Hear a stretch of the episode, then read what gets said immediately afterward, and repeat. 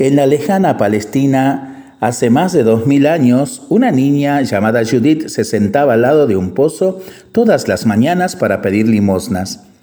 Tras la muerte de su madre vivía solo con su padre, quien la llevaba todos los días allí para conseguir el sustento de ambos. La joven era ciega de nacimiento. Sin embargo, su desgracia no le hacía perder el ánimo. Ayudaba a las caravanas, siempre alegre y bien dispuestas, a extraer agua mientras cantaba bonitas canciones y con eso iba ganando algo de dinero que enseguida era recogido con avidez por su progenitor. La destreza con la que sacaba el agua y la sencillez de su corazón conquistaban la admiración de los viajantes que encontraban en la inocencia de esa alma infantil el mejor refrigerio para sus fatigas. En las horas en que se quedaba solas, Judith era un espectáculo para los ángeles. Tener la infelicidad de no poder ver las bellezas creadas no le impedía anhelar la venida del Mesías. Al contrario, algo le hacía sentir en el fondo de su alma que ese momento estaba cercano. Un día, cuando estaba en su sitio habitual, oyó las voces de un hombre y de una mujer joven. Con el edicto promulgado por César Augusto, el movimiento de transeúntes había aumentado bastante y seguramente aquel matrimonio iría a inscribirse en la tierra de sus antepasados servicial como siempre, se ofreció de muy buena gana a proporcionarles agua y les preguntó con cortesía, ¿también están viajando ustedes por lo del empadronamiento? Sí, pequeña, respondió el hombre. Me llamo José, soy de la casa de David y voy a Belén con mi esposa, María, que está encinta. El tono grave y bondadoso de su voz penetró en el fondo del alma de la ciega muchachita. Cerca de ellos se sentía llena de paz y alegría, y la noble señora, como adivinando sus sentimientos, le acarició su cabeza diciéndole, Muy pronto una luz brillará en las tinieblas de este mundo, y a causa de esa luz te prometo que verás con tus propios ojos las maravillas creadas por Dios. Transcurrieron varios meses desde entonces y la vida junto al pozo continuaba siendo la misma. No obstante, la pequeña conservaba en su corazón la promesa de esa señora. Pensando en ella, canturreaba alegremente cuando una tarde fue interrumpida por el típico ruido de animales. Niña, ¿qué haces aquí solita? le preguntó una persona con acento extranjero.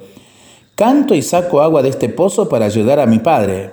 Pero dígame, ¿quién es usted? ¿De dónde viene? He oído una música y un tropel y he pensado que sería una caravana. Has juzgado bien. Formo parte del séquito del rey Melchor que regresa a Oriente. He tenido que parar para dar de beber a mi caballo y debo reunirme con la comitiva tan pronto como se recupere del esfuerzo. ¿Y qué ha llevado a un rey como el tuyo a emprender tan largo viaje? ¿Cómo preguntas eso?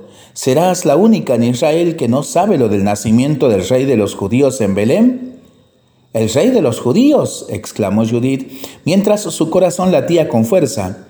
Sí, es un niño bellísimo y majestuoso. Cuando mi señor lo vio, se postró ante él y lo adoró. Después se dirigió a su madre María y le rogó se dignase aceptar el oro que le habíamos traído. La niña escuchaba boquiabierta mientras el paje continuaba narrándole las peripecias del viaje la prodigiosa estrella que se les apareció, la conversación con Herodes y los sacerdotes, la llegada a Belén, el aviso recibido en sueños aconsejándoles volver por otro camino. Cuando se marchó, un torbellino de ideas giraba en la mente de Judith. ¿Aquel niño de Belén no sería el Mesías esperado? Y su madre, ¿no decía el paje que se llamaba María, como la bondadosa señora que había conocido? Con todo, no era posible que ella viajase en un pobre jumento acompañada tan solo por su esposo. Debía tratarse de una mera coincidencia. Pasaron algunos meses más y los viajeros que frecuentaban el pozo empezaron a contarles terribles acontecimientos. El rey Herodes, por recelo de perder el trono, había ordenado matar a todos los niños menores de dos años. Judea entera estaba transida de dolor y bañada en sangre inocente. ¿Cómo podía un rey tan poderoso tener miedo de un niño indefenso? se preguntaba la chiquilla.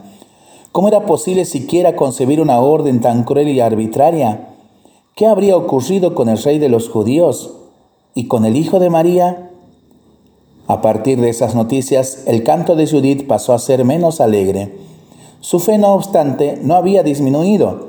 El timbre suave de las palabras de la distinguida dama le volvía una y otra vez a su mente.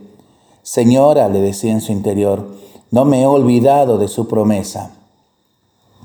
Una fresca mañana, la joven oyó unas voces conocidas. El corazón le salía del pecho y tuvo que contenerse para no salir corriendo al encuentro de esas personas, porque se acordó que era ciega. Sin embargo, pronto se disipó cualquier duda. Se trataba de hecho de José y de María, que iban camino de Egipto huyendo de Herodes. En esta ocasión no viajaban solos. Un niño fuera de lo común les acompañaba, el cual jugaba elegantemente con un lirio blanco que llevaba en la mano. Aunque Judith no lo veía, por un misterioso sexto sentido percibía su presencia y fue acercándose a él poco a poco. El niño la miraba con amor y, cuando ya estaba muy cerca, le entregó con una sonrisa su albísima y perfumada flor tocándole la mano. Un lirio en el desierto, exclamó al recibirlo. Con esa fragancia y textura, y con estos pétalos tan blancos y lindos como nunca se ha visto, por un momento se quedó paralizada. Sus ojos veían la luz. Podía admirar la azucena que el niño le había dado, contemplar al venerable varón cuya voz le reconfortaba el alma, deleitarse con el rostro fulgurante de aquella señora inmaculada. Más que eso, veía sentado en los brazos de su madre, como en el más valioso de los tronos, al Mesías cuya venida tanto había suspirado. La promesa de María se había cumplido.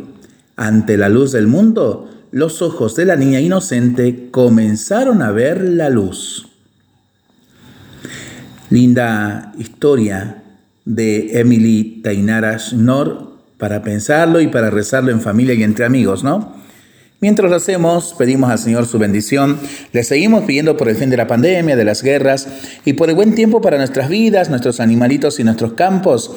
Y nosotros responsablemente nos cuidamos y nos comprometemos a ser verdaderos instrumentos de paz. Que el Señor nos bendiga en el nombre del Padre, del Hijo y del Espíritu Santo. Amén.